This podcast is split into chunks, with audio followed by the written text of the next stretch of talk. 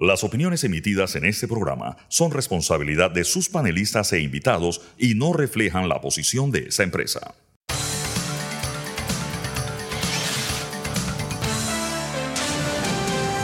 Mesa de Periodistas.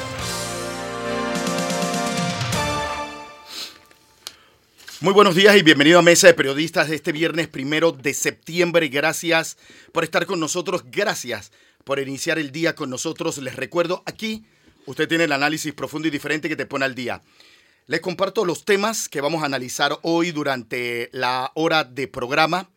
Hoy vamos a hablar de la situación migratoria y la situación que se está viviendo en Paso Canoas. Permanentemente tenemos el enfoque en la situación migratoria, en, el, en este estallido, en esta crisis migratoria. Generalmente tenemos el enfoque sobre la frontera entre Panamá y Colombia, la situación del Darién, que es muy crítica.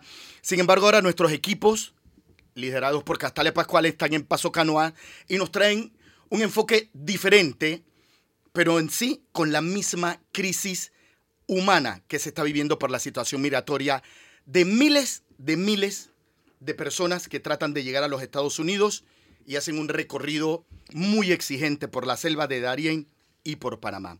También vamos a hablar de la situación del canal y su impacto en la economía global.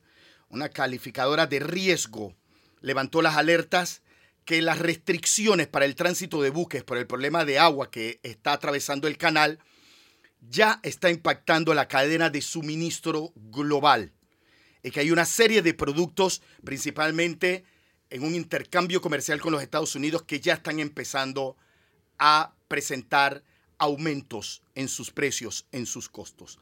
Y al final de Mesa Periodistas, hacer un recorrido por los hechos que hacen noticia, vamos a hablar de una propuesta del gobierno para reformar la ley de carrera administrativa en pleno periodo electoral.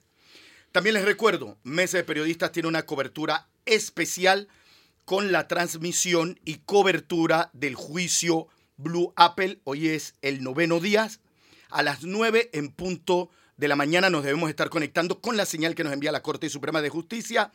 Mientras tanto, empezamos con esta primera hora de análisis con los temas que en este momento hacen noticias. Presentados los temas, presento quienes me acompañan. Ya está conmigo Fernando Martínez. Buen día, ¿cómo está Fernando? Buenos días. Saludos a nuestros oyentes. También está el doctor Jorge Eduardo Ritter. ¿Cómo está, doctor? Muy buen día. Muy buen día. Saludos. Gusten verlo, doctor, y saludos. Bien. Como les decía, eh, la situación migratoria presiona ambas fronteras de Panamá. Hemos visto permanentemente y el mundo entero le ha dado cobertura a la situación precaria de los migrantes eh, que cruzan eh, la selva de Arienita, la inhóspita selva de Arienita. Pero ahora eh, TVN Noticias tiene una cobertura especial en Paso Canoas también, como ellos son trasladados desde el Darién hasta la provincia de Chiriquí y cómo tienen presionado Paso Canoas. Castalia Pascual ha estado en los últimos días ahí. Estas son las imágenes que nos presentan, como ellos ya en una situación mucho más, mucho más cómoda, luego de cruzar la selva del Darién, están esperando, miren la cantidad de gente que hay en Paso Canoa, están esperando para cruzar hacia Costa Rica y seguir su trayectoria hacia los Estados Unidos. Hoy, tengo entendido que a las 9 en punto de la mañana en la ciudad de David se van a reunir los estamentos de seguridad de Panamá y Costa Rica para hablar cómo tratar este problema migratorio que presiona también ambas fronteras. Y Fernando Martínez. Y los cancilleres también. Los cancilleres también. al más alto nivel la reunión para atacar el tema migratorio. Se ha dicho, y Panamá ha levantado las alertas, no podemos solo atender este problema migratorio.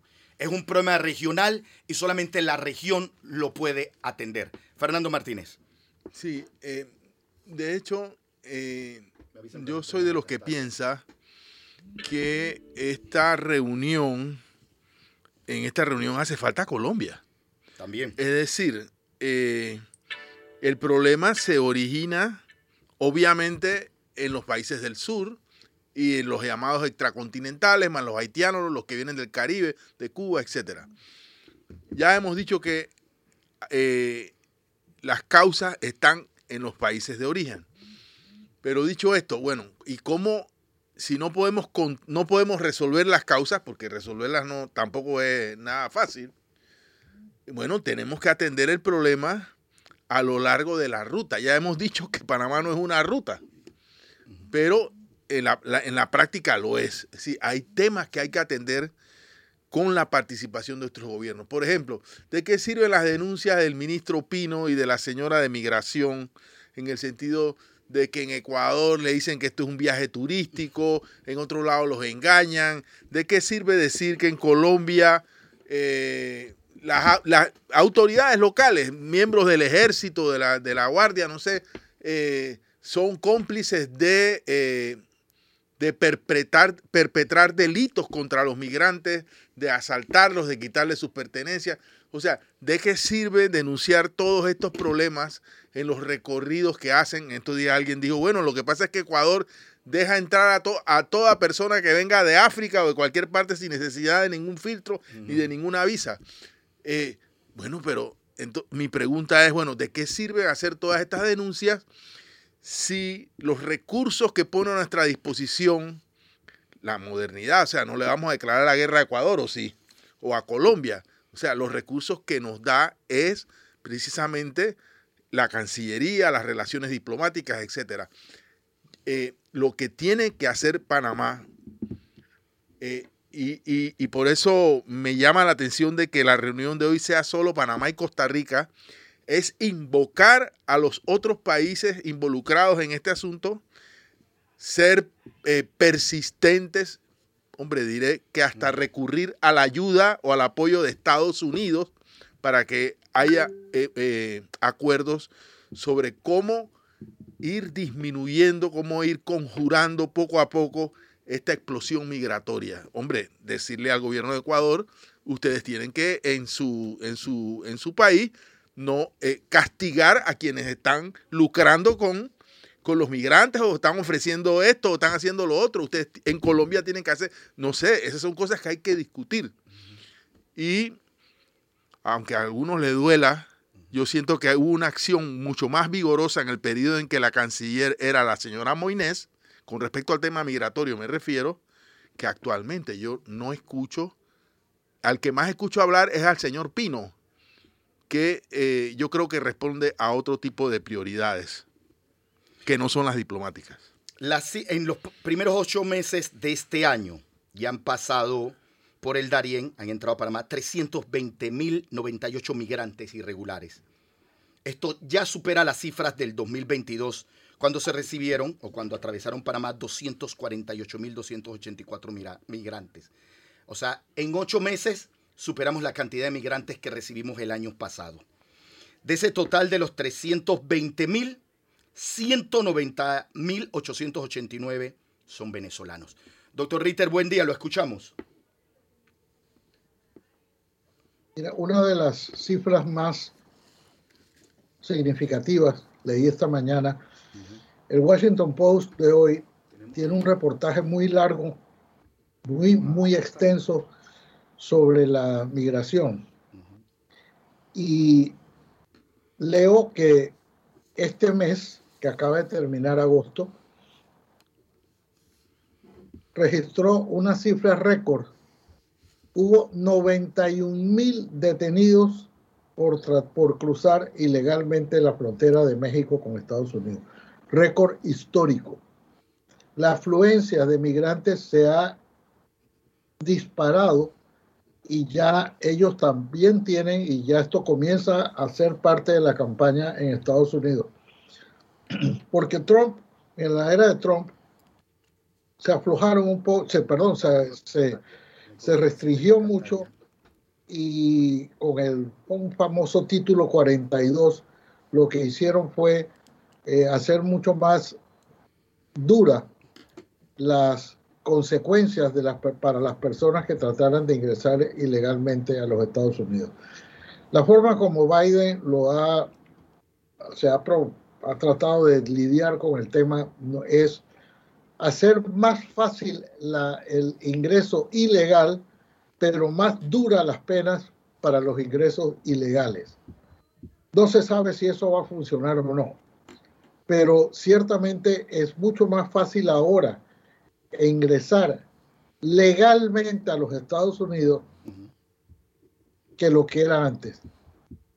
Entonces nosotros ahora estamos ante, nosotros somos, digamos, el, el no sé si decirle el principio, porque el principio en efecto, eh, Fernando, es, está en, el, en los países de origen de todos estos migrantes. Eso está en, en, el, en el origen. Pero el punto clave de toda esta migración sigue siendo la frontera de Colombia con Panamá.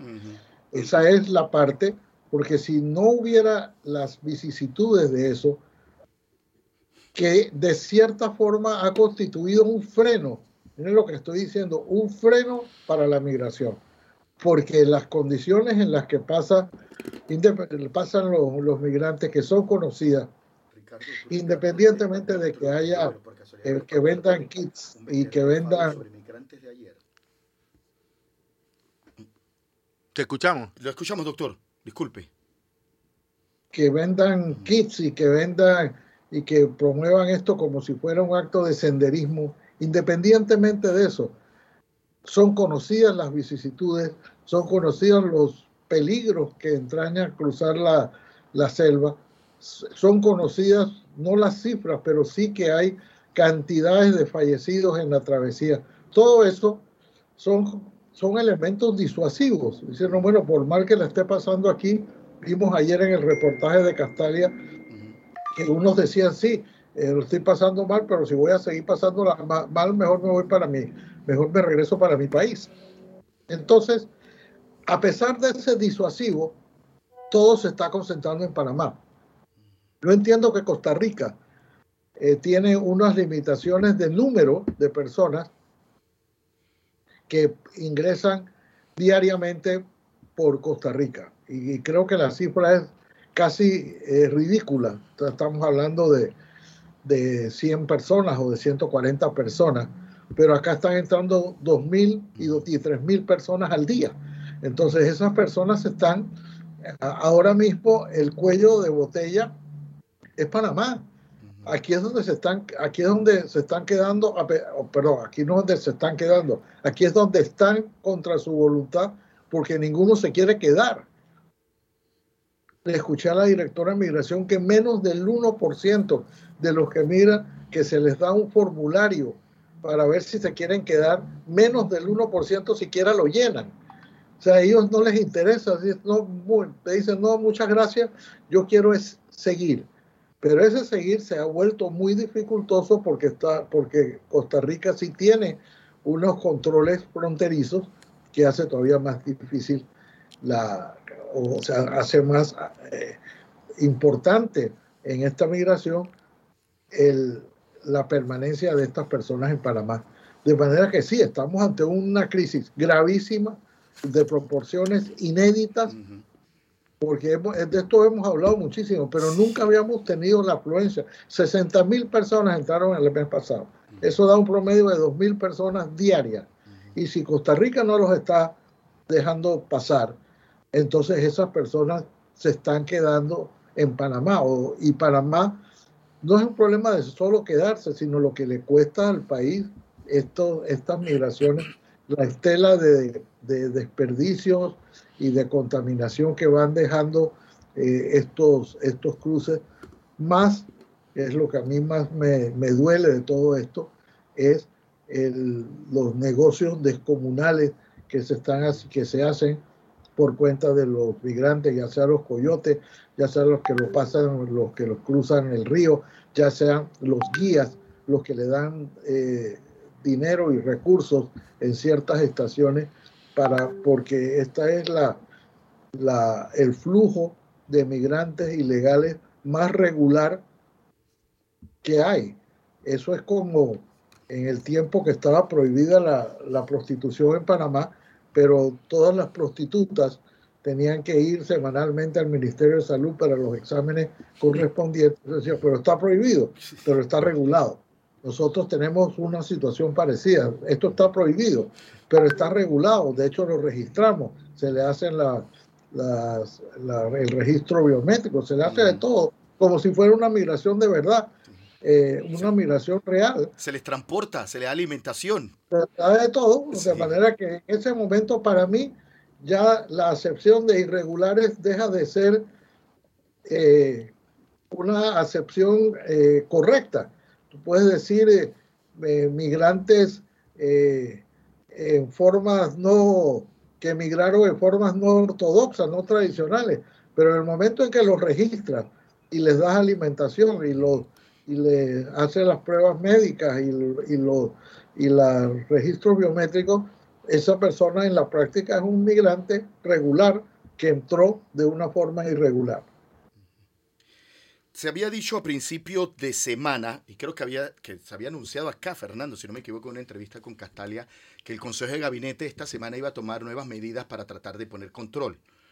Se dijo que iba a ser este martes, pero ahora dijeron que va a ser el de la otra semana. Sí, bueno, si dieron un consejo de gabinete, no sabemos qué consejo Las postergaciones son normales pero, en, el, gabinete. Bueno, hay, hay que, hay, que reconocer que esto es, una, esto es una situación que va evolucionando muy rápido, definitivamente, y en donde hay actores, hay múltiples actores, y que me imagino que implica el, el tocar base con algunos de ellos.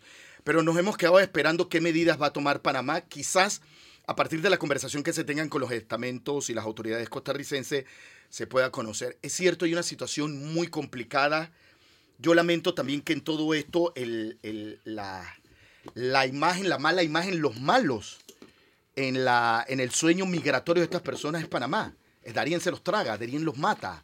Pero, y Panamá tiene un enorme esfuerzo de atenderlos, de rescatarlos, de cuidarlos. Ahí vimos el caso de la señora cubana que fue dada por muerta por el... Por el hijo. Por el hijo. La rescatan y Panamá la atiende. Y a través de Panamá se, se levantan las señales para que la familia sepa que la joven, que la señora está viva. Y desde Brasil sale otra hija y la reclama.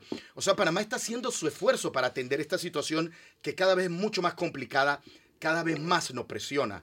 Pero es cierto que nosotros, ¿qué tanto orden podemos poner si en el resto de la región lo que hay es un desorden? Absolutamente. Es decir, eh, eh, la ausencia de acuerdos entre países y la ausencia de apoyos en, los otros países es lo que crea una, crisis mayor para Panamá. Eh, yo, de verdad, eh, eso que tú dices, o sea, los migrantes cuando logran, eh, el, el Darién se ha convertido en el infierno, pero después que salen del infierno, ellos mismos dicen eh, que es notoria la diferencia entre la forma en que han sido tratados por las autoridades en otras partes y la, y la forma en que son tratados en Panamá. De hecho, eh, con cierta frecuencia escucho a panameños quejarse de que a los migrantes se les trata mejor que a ellos. O que recursos que deberían ser destinados a los nacionales deberían ser destinados, no deberían ser destinados a los migrantes. Eh, lo cual es una posición también comprensible. Pero bueno, eh, eh, los migrantes son una realidad eh, y, hay que atenderlos, pues hay que responder a, a, situaciones tan terribles como las que ellos tienen.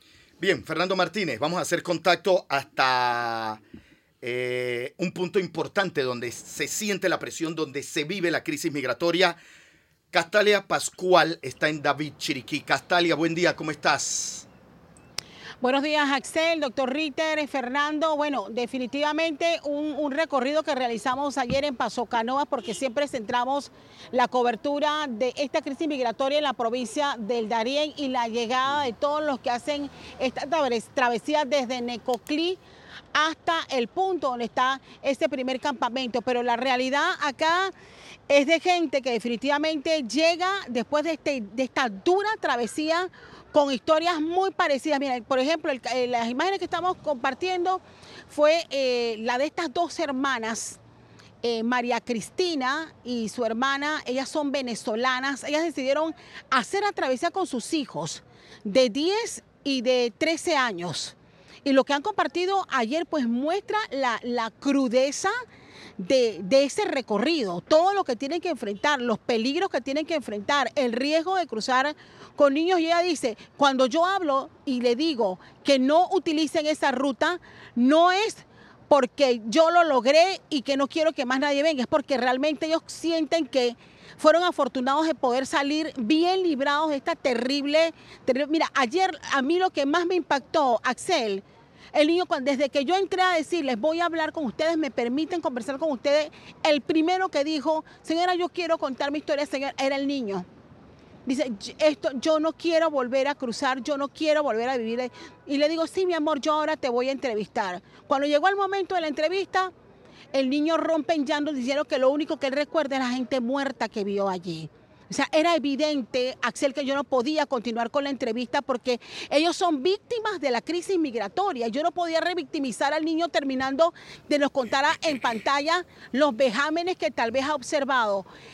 Gente como, como ellos, pues, han decidido seguir con pocos recursos porque me dicen, ellas vendieron todo para poder cruzar. Y hay otra realidad y mostramos también las imágenes. Hay otros que ya dijeron, hasta aquí llego que es el caso de Víctor Blanco, que ahora está en manos de migración porque él ha pedido ayuda humanitaria para regresar a Venezuela. Y él dice, yo no sigo más. Perdí a mis compañeros en, en la ruta, ya yo no sé dónde ellos quedaron, no supe más de ellos. Y yo he quedado solo, sin dinero, sin posibilidad de quedarme yo prefiero regresarme a Venezuela. Y como él, hay otros tantos. Él maneja, el que escribe en un, diario, ha escrito un diario, La Travesía. Y él me dice que en ese momento él estaba ahí escribiendo la decisión que había tomado. Mira, en fin, el darle rostro humano a esto creo que al final es importante porque nos quedamos con el conflicto, con los millones y, lo que está pasando en este momento. Te escucho, Axel. Castalia, ¿cuáles, ¿cuáles son las expectativas en torno a la reunión hoy Panamá-Costa Rica, esa reunión bilateral? Eh, empieza a las 9 en punto de la mañana. Eh, no, todavía no tenemos informes de que Panamá vaya a solicitar el cierre, el cierre de la frontera. O sea, humanitariamente prácticamente es imposible el ministro de Seguridad ya ha recibido las propuestas de su equipo y lo que hemos sabido en base a lo que nos compartió a inicio de semana Samira Gozaine y, lo que, y la información que estamos recibiendo es que Costa Rica está en aprieto. Estas son imágenes de Costa Rica, de lo que pasa en Costa Rica. Y Costa Rica no tiene la misma logística que tiene Panamá. Ojo, que esa logística nos ha costado 70 millones de dólares hasta este momento. No tiene Así están las calles ya cuando tú pasas Paso Canovas. Así están, repletas de migrantes, campamentos por doquier. Este es un, área que se ha abierto y que la apoya una ONG. Lamentablemente no pudimos concretar la, la, entrevista con las personas de Costa Rica que nos querían hablar de las condiciones en que están, los pocos recursos que hay, pero se complica la travesía a partir de ese momento. Y bueno, ¿Qué expectativas hay de que hoy Panamá y Costa Rica unan esfuerzos para tomar decisiones y, ver qué va a hacer Colombia? Porque el problema está en Colombia y no hay medidas para presionar a Colombia. Axel, la información que se maneja y lo dicen con paños tibios porque tengo que decirlo. El gobierno panameño tiene que decir las cosas tal cual son. Colombia no está ayudando y lo peor de todo, Colombia no tiene control de las áreas donde empieza esta travesía. El control lo tienen los grupos criminales entonces, imagínate la complejidad. Hay sitios donde la presencia eh, del ejército colombiano es nula. Esta gente termina pagándole la travesía al crimen organizado, que es la que tiene ya toda una logística para iniciar este, este recorrido. Hay gente que cuenta que ha pagado 400 y 600 dólares para hacer esta travesía. Y dígame, ¿a quién le conviene que pare esta crisis? A, muchos grupos no le conviene que pare, que pare esta crisis. Y de hecho tengo que decirlo, ya comunidades en Darien están viviendo de esta crisis. Hay niños que no están yendo a la escuela, que se les escapan a los maestros, que se van a cargar maletas, que regresan al salón con el bolsillo lleno de 50 dólares. Eso lo están viviendo comunidades indígenas, que prefieren no estudiar porque hay tanto movimiento efectivo por esta crisis que mira el nivel en, en que ha llegado y no lo estamos visualizando. Así que Ojalá hoy se tomen decisiones puntuales de lo que va a pasar para frenar, porque sigue llegando gente allá abajo chiquito. Castalia, eh, ¿qué dicen los chiricanos de, eh, esta crisis migratoria? ¿Qué, qué, opiniones te han expresado? hay sentimientos encontrados. Mire, este sentimiento que a mí como madre me aflora es, esos son niños panameños los que tenemos ahorita en pantalla. Nacidos en Panamá, sí. en Panamá, nacidos en Panamá. Dos de los que mostramos ayer han nacido eh, en Chiriquí son chiricanos, esos bebés. Parejas eh, que empezaron la travesía, gente muy joven.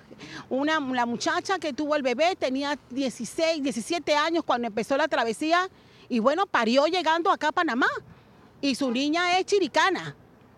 Eh, hay otros que han nacido en Darién y tenemos ya eh, prácticamente más de 1.500 registrados de nacimiento y Estados Unidos ya le está reportando a Panamá eh, que tiene registro de niños panameños migrantes llegados.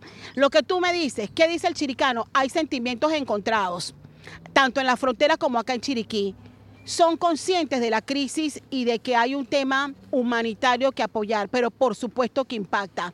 Ayer me decían, no, Castalio, usted está aquí con migración y todo está bonito, todo está en orden, pero vengan un día y no anuncien que ustedes vienen a hacer noticiero acá para que usted vea el desorden, eh, la gente por doquier.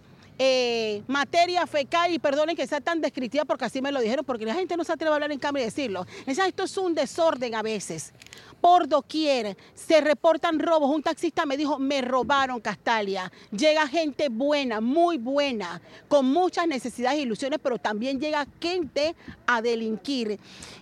Y por supuesto, se pierde la cotidianidad y la tranquilidad de estos pueblos. Miren, nosotros estuvimos allí y en el lapso que tuvimos llegaron seis buses. Seis buses de los 70 que se sabían iban a llegar. Habían pasado desde que llegamos a las cuatro y tanto de la madrugada, ya teníamos fila como de, como de 30 y se esperaban 3.500 solamente en la jornada de ayer. Claro que impacta. ¿Y sabe qué dice el chiricano también? Ver, ellos dicen, sí, tiene necesidades, pero aquí en David nosotros tenemos gente que, está en la calle pidiendo plata. Aquí en David nosotros tenemos gente desempleada y aquí en David tenemos gente que no tiene un comedor para que les den comida. E, esas son las realidades y los contrastes. Y por supuesto que lo resienten y, ellos consideran que Panamá tiene que tomar, Panamá tiene que tomar cartas en el asunto urgente. Esos son los niños de panameños que te mencionaba. Los que ese tiene apenas un mes. Emma, que es la que está en pantalla, tiene tres meses, tres meses cumplidos, Axel. Castalia, el doctor Ritter tiene pregunta. Te escucho. Doctor. Doctor, ¿lo escuchamos? Castalia. Ajá. Mira, eh, yo no sé si tú tienes o tienes, vas a tener acceso a las cifras de personas que son admitidas o que pueden migrar hacia Costa Rica. Porque yo tengo una serie de, leo una serie de informaciones de que, Estados, de que Costa Rica está limitando de tal manera que solamente pasa un número reducidísimo de migrantes al día hacia Costa Rica, lo cual significa, o lo cual tiene que supone que toda esa gente está en Panamá. O sea, cuando estamos hablando de 60 buses, son 3.500 a 4.000 personas que llegan de pronto, pero esa gente no sigue. Nosotros, ¿Dónde están esos? Bueno, evidentemente hay imágenes, pero las imágenes no se corresponden con las cifras de decenas de miles de personas que debían estar allí si no pueden seguir para Costa Rica. Sí están siguiendo, doctor Ritter. No se les puede frenar. No se les puede frenar. Eh, y de hecho era una de las cosas que preguntábamos ayer. Mire, acá en Panamá, ¿qué se hace? Aquí en Panamá se verifica el listado cuando llegan de migrantes. De hecho, lo hace Panamá. Colombia no lo hace, doctor Ritter. Colombia ni siquiera, Colombia simplemente envía esa gente para acá sin registro alguno. Panamá es que los registra cuando llegan. Una vez en los planes de Hualaca, se registra nuevamente y se verifica el listado con los documentos que muchos de ellos traen consigo. Pasan por un registro se solicita documentación y de no tener documentación, que es el, punto que usted eh, señala, se hace una prueba biométrica. Yo digo, yo me llamo Castelia Pascual Fernández, mi cédula es 2, nací en, en provincia de Coclé, y esta es mi huella dactilar. Con ese papel se le entrega para que ellos continúen y Panamá lo comparte con el... Hay un registro biométrico que se hace en Panamá para los que no tienen documento alguno pasan entonces al abordaje hacia David, hacia Paso Canoa y después, y después eh, eh, cruzan a, Costa Rica. No pueden detenerse. Tal, tal, vez, tal, vez, lo, tal vez lo reportan, pero eh, la, obligación es dejarlos cruzar y hacer este recorrido por el resto de los seis países que siguen, doctor. Gracias, Castalia, gracias. Casta, eh, bueno, y bueno, nada más esperar la reunión ahora bilateral Panamá-Costa Rica, vamos a ver qué sale de ella. Como, como, yo creo que es una de las principales conclusiones, creo que no va a salir mayor cosa, porque realmente el problema está del lado colombiano y necesitamos definitivamente saber si Colombia tiene alguna intención, porque hasta ahora yo no, yo no he visto ninguna iniciativa colombiana para tratar de poner orden a esto o ayudar a la región para tratar de controlar la situación migratoria. Así es, así es, Axel. Castalia, que eh, una, una tremenda experiencia. Gracias por traernos esta realidad, eh, esta precaria situación humanitaria tan cruda que están viviendo los migrantes. Eh, entender muy bien, porque como lo decíamos al principio, nuestros enfoques periodísticos están en Darien, porque realmente es la situación difícil, se vive ahí, la situación crítica. Sin embargo, también tenemos presionada la frontera Panamá eh, Costa Rica en Paso Canoa. Unas últimas palabras, Castalia. Sí, bueno, eh, nosotros como, como periodistas lo que nos corresponde es darle seguimiento al tema. Creo que, que hay preguntas necesarias que hacerle al ministro de Seguridad. Eh, tengo entendido que, hay, hay, sugerencias de varios ministros de aplicar sanciones a Colombia.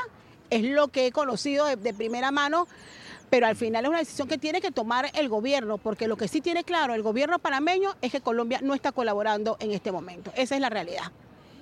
bueno, yo no he visto ninguna ninguna señal de que Colombia quiera colaborar desde hace muchísimo tiempo. Castela Pascual, muchas gracias. Castela va a seguir enviando reportes para TVN Noticias, nuestro noticiero Mediodía y Estelar. Gracias, excelente trabajo, Castalia. Vámonos a nuestra primera pausa comercial entonces, ¿les parece? Cuando regresemos vamos a hablar de otros temas que hacen noticias, vamos a hablar del canal, la situación del agua, las restricciones para el tránsito de buques y cómo esto ya está impactando la cadena de suministro global. Y les recuerdo, a las 9 en punto de la mañana tenemos que conectarnos con la señal del órgano judicial para el noveno día del juicio Blue. Yo les recuerdo, usted también es periodista, aquí tiene el análisis profundo y diferente que te pone al día. Pausa, regresamos en minutos. Les reitero la bienvenida a Mesa de Periodistas de este viernes primero de septiembre. Gracias por acompañarnos. Axel Rivera les saluda, me acompañan Fernando Martínez y el doctor Jorge Eduardo Ritter. Bien, ahora vamos a hablar de canal. Un reporte de Moody's Investors Investor Service señala que las restricciones de calado que está aplicando el canal por la situación de la sequía y los bajos niveles de agua de los lagos ya está impactando la cadena de suministro global. Y lo que se espera que esto se traslade a un encarecimiento en algunos de los productos y procesos de manufactura de productos. Y que tiene un enorme impacto en la principal economía del planeta, que es los Estados Unidos.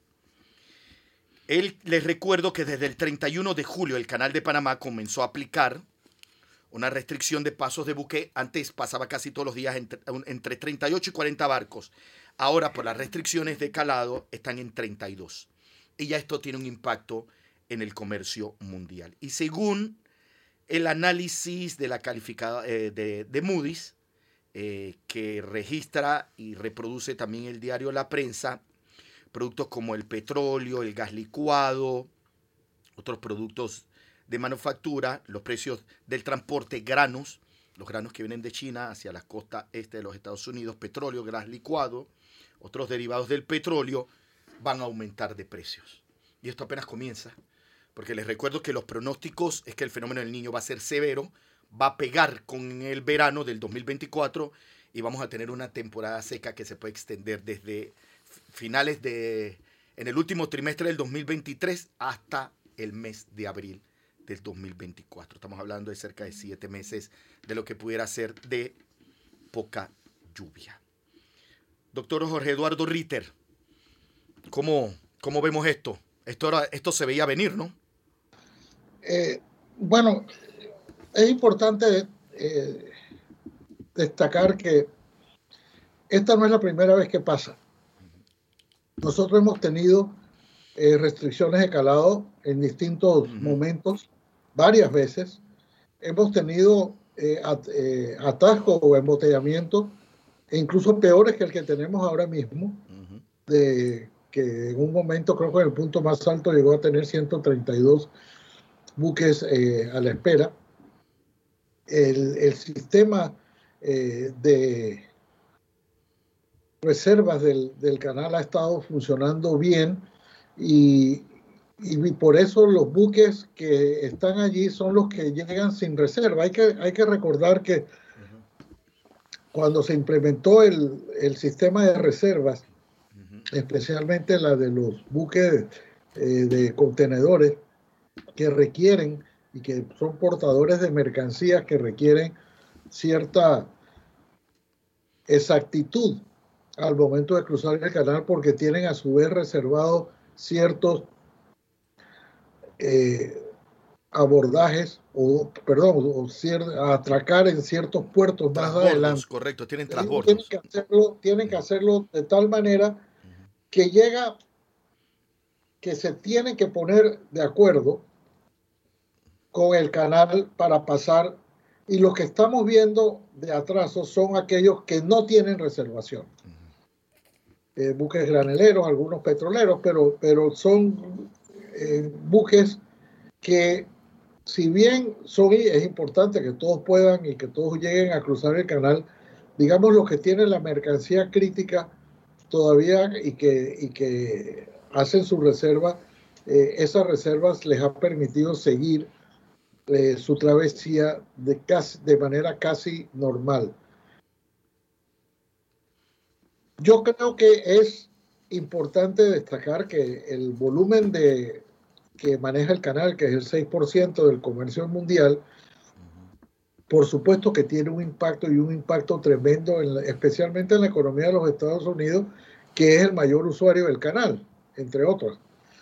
Entre otras cosas, Estados Unidos es el que más se ve perjudicado, llamémoslo así, porque es el principal eh, usuario del canal. Entonces ahora, y eso se junta en Panamá con la escasez de agua que hay en algunas comunidades, porque el agua, especialmente pues, el agua que, que utilizan las ciudades de Panamá y Colón, provienen de la misma fuente, que son los mismos lagos del canal de Panamá. Entonces, no es que haya en este momento que distinguir o que escoger si se usa agua para el canal o se usa agua para, tomar o agua, agua que se potabiliza y se consume en los hogares y en las industrias de Panamá. No. El problema es de que no hay suficiente agua para el uso normal que tiene hoy el, el canal de Panamá. Esto nos obliga otra vez pero no a legislar al calor de esta coyuntura, sino previendo de que esto va a volver a pasar. Esta crisis va a pasar.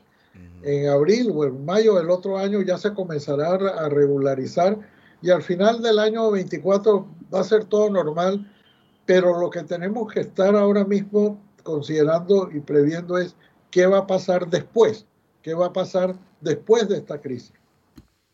Si tenemos que prever la próxima, las ciudades están creciendo, el consumo de agua está creciendo, el comercio mundial está creciendo.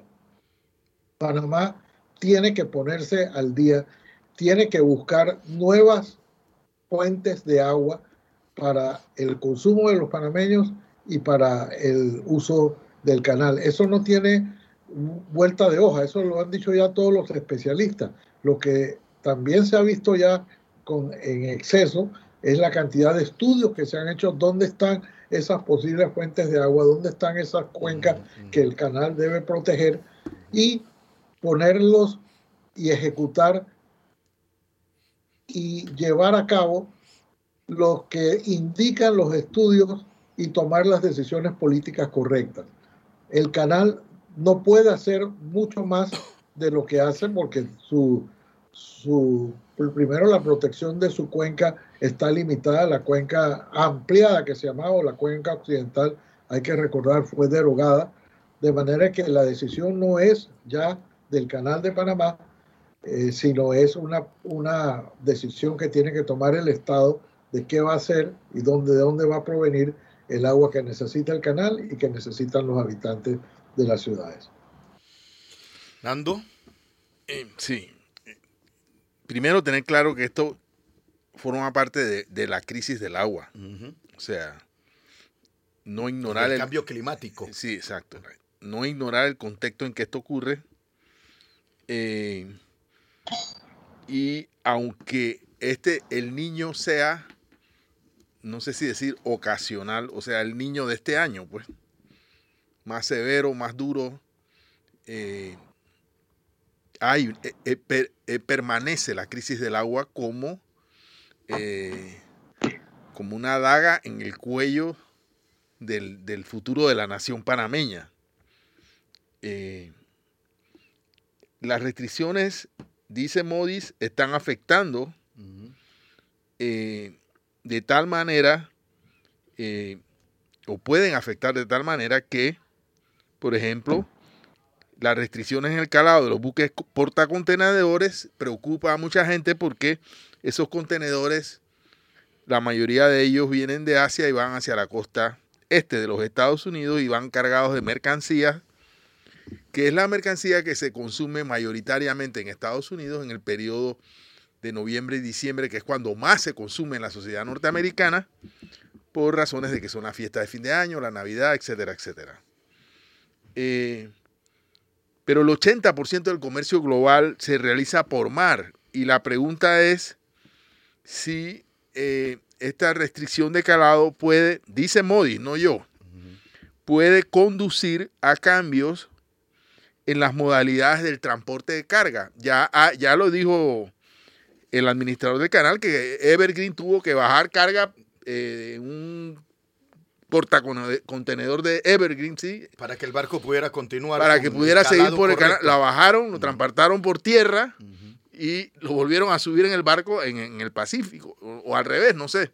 Yo creo que era así, del Atlántico al Pacífico. Pero eso significa que Evergreen, en vez de de optar por otra ruta, digo, bueno, vamos a optar por una modalidad, modalidad que podemos llamar mixta. Y eh, la preocupación es, es con miras a eso, que eh, hay un impacto, digamos, inmediato, el cual es que esto, esta, este, esto pueda reducir los costos del transporte, de, de los derivados del petróleo y el petróleo, que derivado del petróleo es casi todo, del gas natural licuado y de los granos, que el tema del transporte de granos está en crisis, está en medio de una crisis global como consecuencia de la guerra en Ucrania. Entonces sí, hay temas aquí que hay que ver con una visión un poco más global del tema y eh, siento que las instituciones, en este caso el gobierno, no ha planteado el tema de la crisis del agua como debe, realmente le ha pasado la, eh, el problema a la autoridad del canal que tiene limitaciones incluso constitucionales para decidir fuera de su área. O sea, aquí hay las decisiones de la crisis del agua no están dentro de, la, de, las tierras que son administradas por el canal, están fuera de la cuenca, de la cuenca real y objetiva del canal hoy. Y el gobierno lo único que hace es plantear que va a ser nuevas potabilizadoras. Eso no es la solución. Eso, es, eso es una curita en una crisis que es mucho más grave. Entonces, esta discusión, para la cual además no hay que hacer ningún otro estudio, ya esto está súper estudiado, ¿no? Eh, eh, ya eh, demanda de la sociedad y, y, del Estado decisiones, porque ya lo dijo Quijano, tenemos por lo menos tenemos cinco, años, de retraso. de atraso en la toma de decisiones frente a la crisis del agua. Y estos son problemas que toman mucho tiempo construir. Por supuesto, por toman supuesto. muchísimo tiempo construir. A mí lo que me llama la atención es, eh, también quiero traer el enfoque mediático. ¿Sabes que tengo aquí, doctor Ritter y, y Fernando, en, en mi teléfono celular? Tengo eh, en formato Instagram un contenido de la DW de Alemania en español. la Deutsche Welle. ¿Por qué se está secando el canal? Y lo he visto en la BBC Mundo, lo he visto en la televisión rusa, lo he visto en, en Bloomberg lo han visto en, en, varios medios de comunicación. O sea, el mundo entero está registrando la situación de Panamá. Que por cierto, el mensaje que se está enviando eh, es, es, un mensaje crítico, difícil, que Panamá está experimentando una situación muy difícil.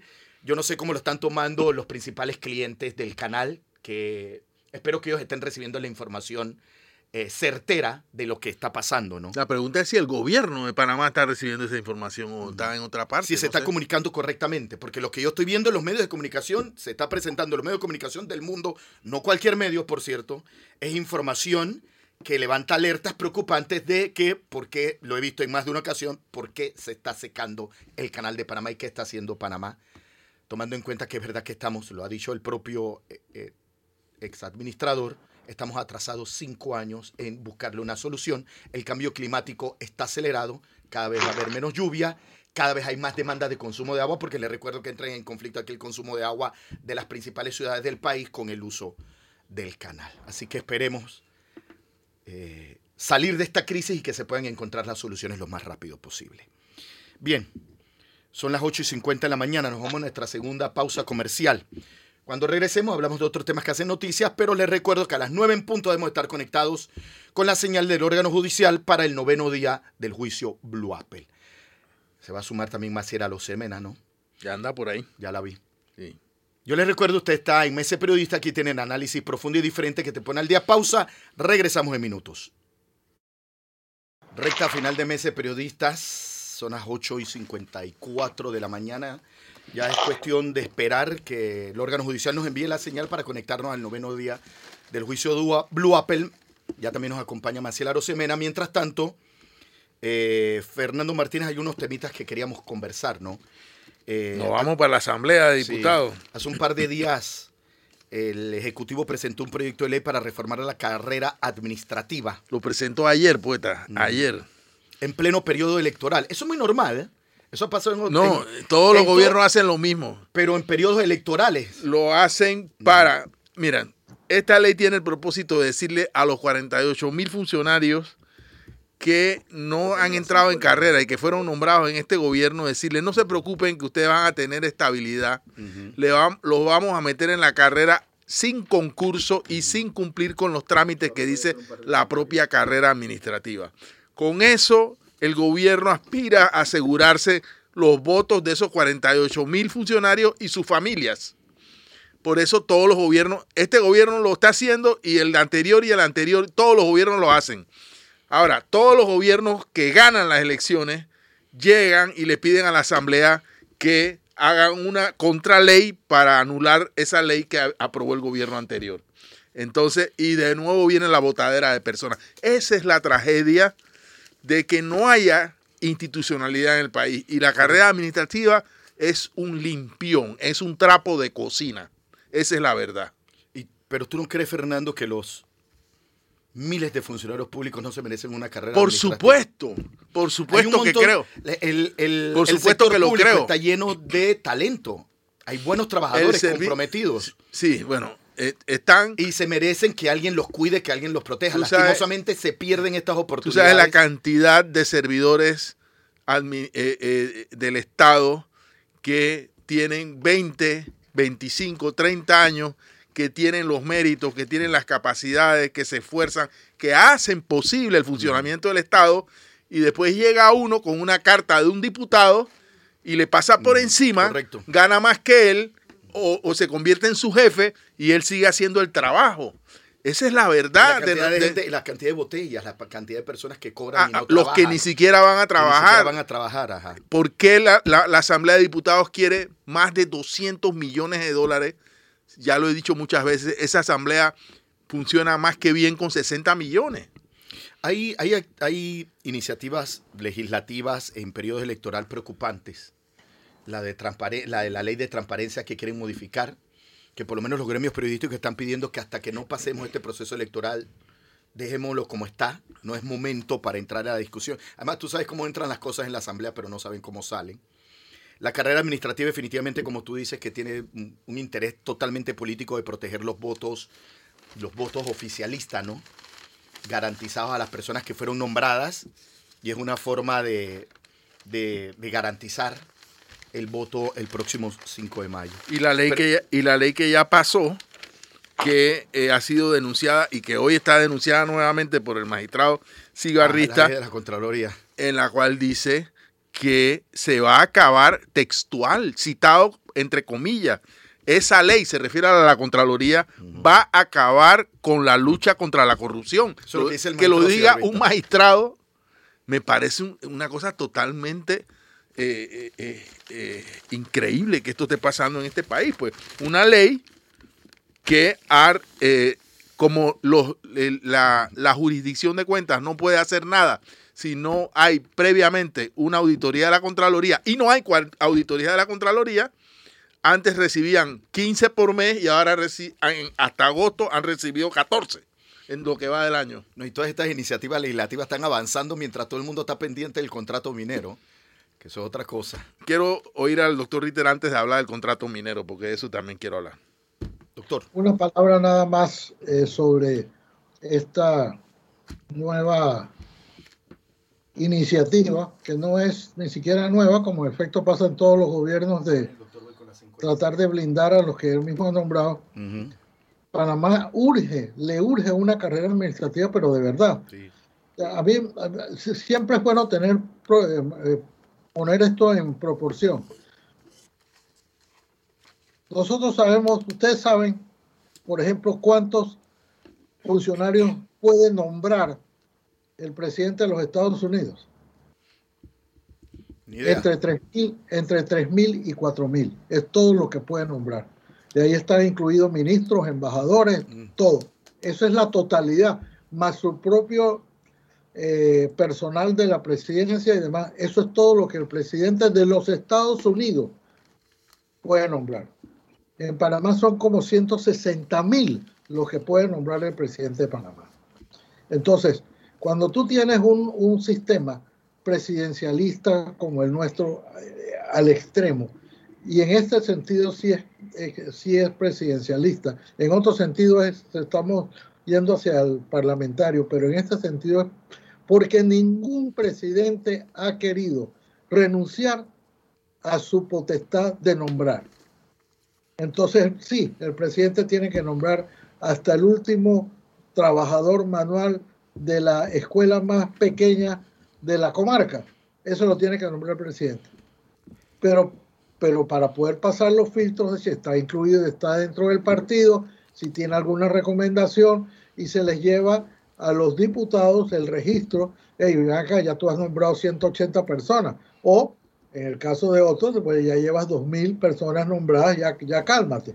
Entonces, ahora, ahora, tratar de decir que todo eso lo vas a blindar, eso es por gusto, porque el próximo gobierno seguramente que va a querer nombrar también, pues entonces va a suspender esa, esa, eh, esa ley y va a comenzar a nombrar a las, o a las personas que, en las que tiene interés. Esto es lo que más habla del tercermundismo de Panamá. Esto ha desaparecido en muchos países ya. Esto de que cada, que cada gobierno eh, tiene que entrar con barrer con, con todos los funcionarios. Eso era cuando la administración pública de Panamá eran 2.000 o 3.000.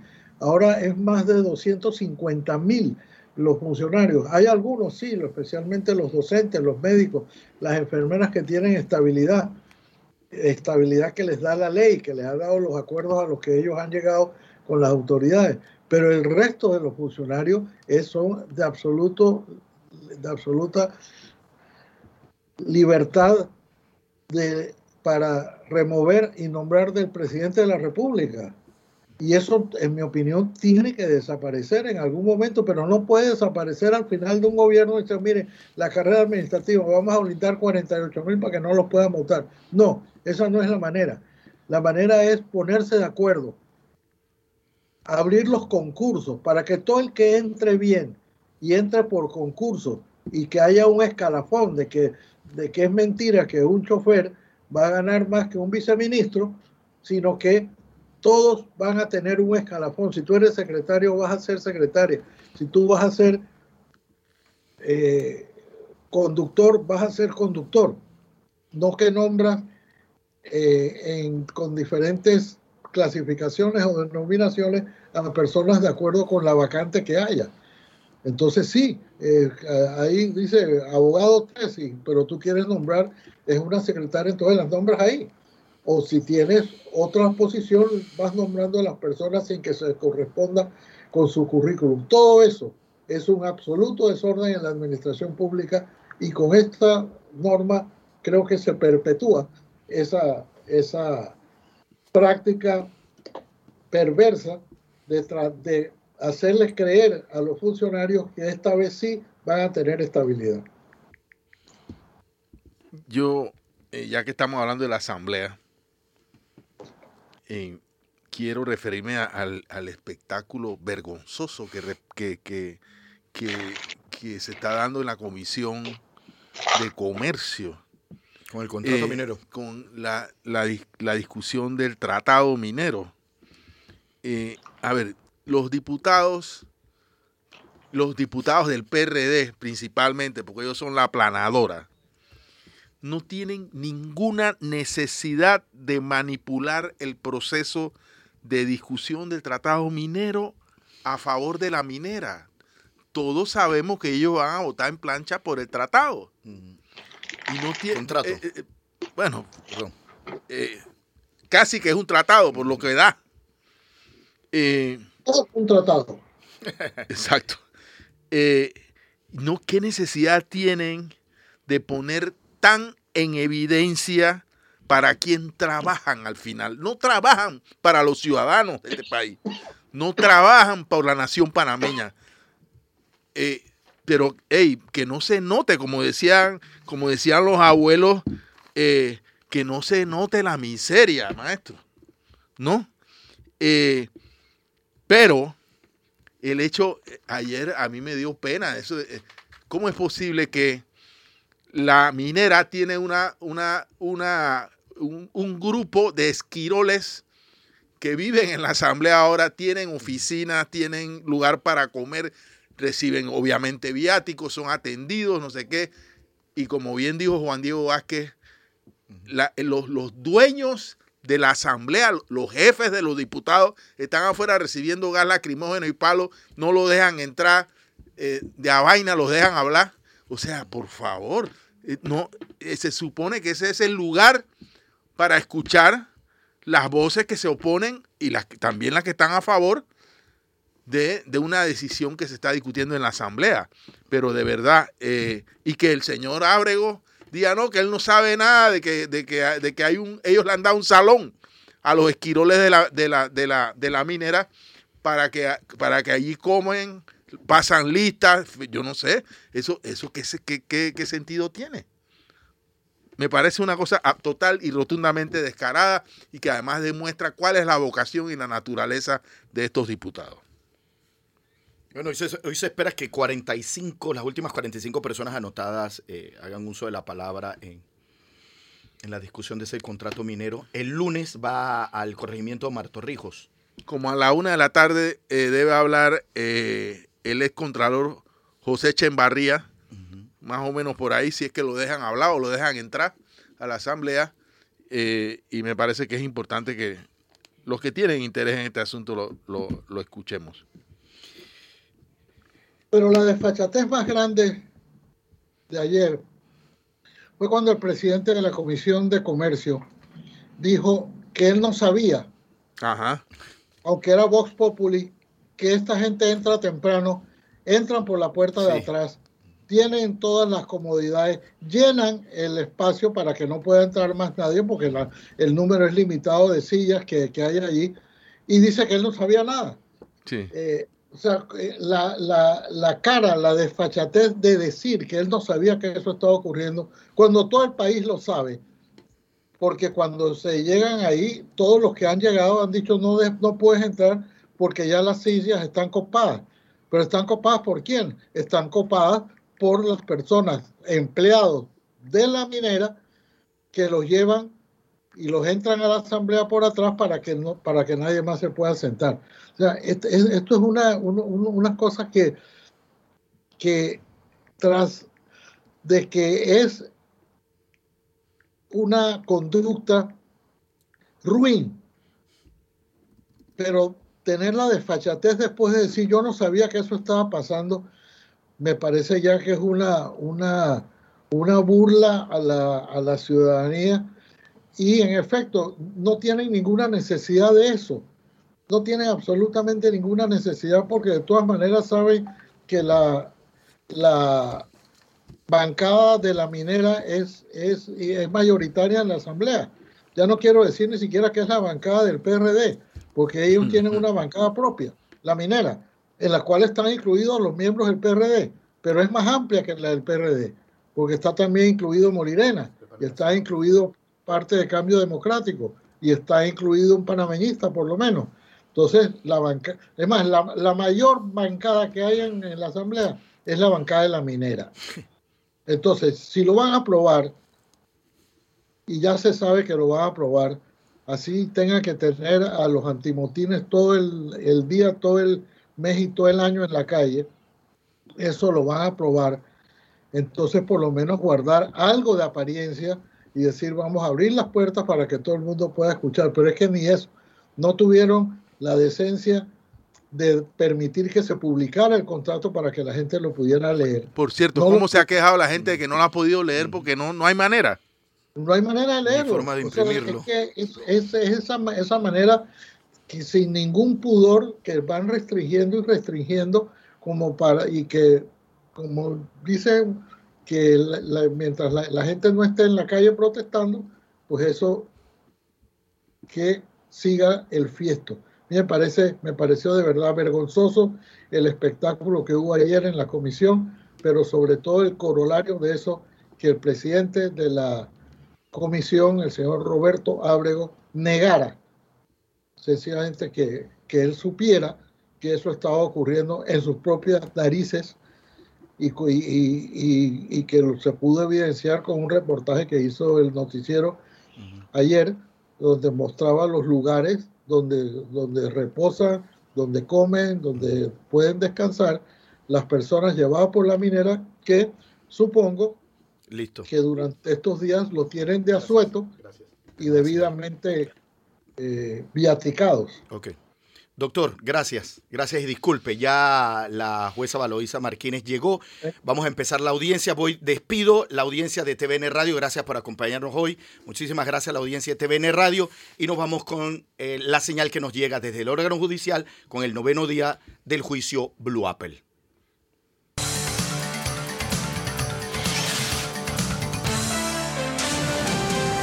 Mesa de Periodistas.